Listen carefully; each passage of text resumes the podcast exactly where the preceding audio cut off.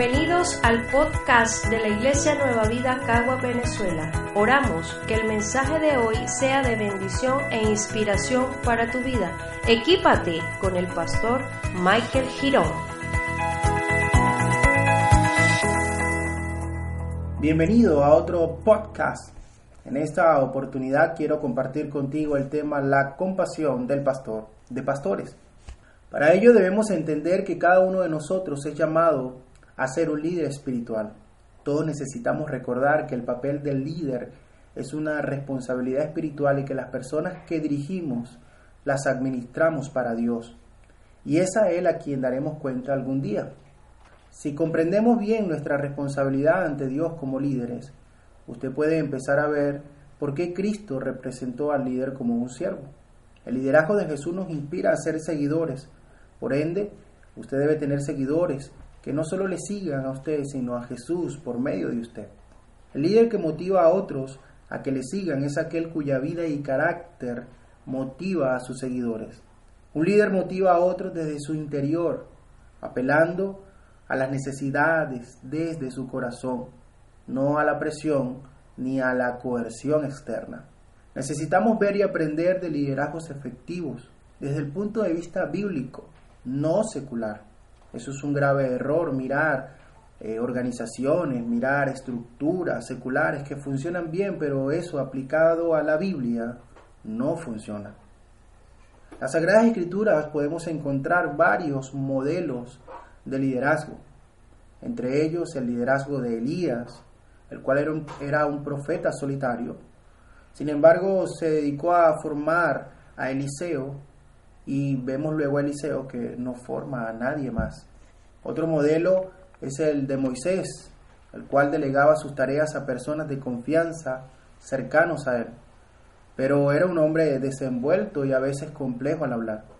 El ejemplo de Juan era un hombre tierno, Pablo era un hombre y un líder dinámico. Todos eran hombres de, de acción y cada uno utilizaba sus dones de diversas maneras sin dejar de ser verdaderos líderes. Sería un grave error mirar a otra dimensión que no sea la Biblia. Entonces partiendo de allí nos movemos en obediencia y nos inclinamos a aprender de esos modelos. El verdadero liderazgo espiritual tiene que ver totalmente con el carácter y no con el estilo de alguien de éxito en el mundo o en alguna organización importante. Para ello le invito a mirar un texto bíblico el libro de Marcos 6:34. Cuando Jesús desembarcó y vio tanta gente, tuvo compasión de ellos porque eran como ovejas sin pastor.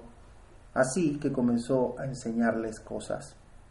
En este texto que acabamos de mencionar como referencia a este tema, nos habla del profundo conocimiento, revelación de ese conocimiento humano que Jesús tiene acerca de quiénes somos, cómo somos y qué necesitamos saber de un líder.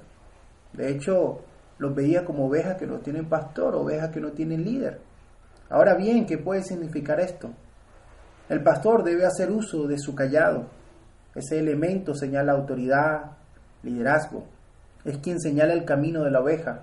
Sin un pastor, la oveja se desvía del camino, se puede perder o incluso se puede confundir puede en algún momento dado tomar una vía tan escabrosa como aquella que le puede provocar heridas o hasta la muerte. Es por esta sencilla razón que necesita ser guiado por alguien que conozca bien cuál es el camino correcto. En ocasiones nuestra vida se puede tornar confusa, a veces incierta. Nos podemos incluso encontrar con encrucijadas en las cuales no sabemos qué camino tomar. Y es allí justamente donde Jesús, el Hijo de Dios, ha quitado su pie para colocar el nuestro. Siempre sus pisadas nos dirigen a la fe, nos dirigen a la justicia, la bondad, la sinceridad, el amor y sobre toda obra de misericordia. Con Jesús nuestra alma está satisfecha, la mente se ilumina y nuestras fuerzas son renovadas. Jesús cada día muestra su compasión y no solo nos observa y nos diagnostica la distancia, él además nos acompaña con su presencia siempre.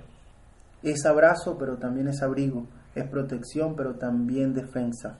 Podemos vivir confiados aún en las encrucijadas más oscuras y difíciles de la vida. Jesús nunca pidió nada para sí, nunca manifestó autocompasión, ni en la hora de agonía en el huerto de Getsemaní, ni mucho menos ante los sufrimientos durante su caminar en la cruz o hacia la cruz y quedar colgado en ella. Sin embargo, por ti y por mí, tuvo compasión y tuvo la necesidad de enseñarnos a ser líderes. Si escuchaste este mensaje, permíteme hacer una oración y que me puedas acompañar. Que en el día de hoy Dios te pueda ayudar en este tema de liderazgo y puedas caminar confiadamente de la mano de Dios, confiando en que Él es tu Señor, tu Maestro y tu proveedor. Padre, en el nombre de Jesús, en este día te damos gracias por esta palabra, por compartirla y enseñarnos que debemos mirar el liderazgo espiritual contemplado en las Sagradas Escrituras. Que no estamos aquí solos, desamparados, ni podamos tener ningún tipo de herramienta de la cual asirnos para ser enseñados por tu palabra. No, ahí están tus escrituras, las cuales nos enseñan, las cuales es nuestra autoridad divina para enseñarnos a ser mejores líderes cada día.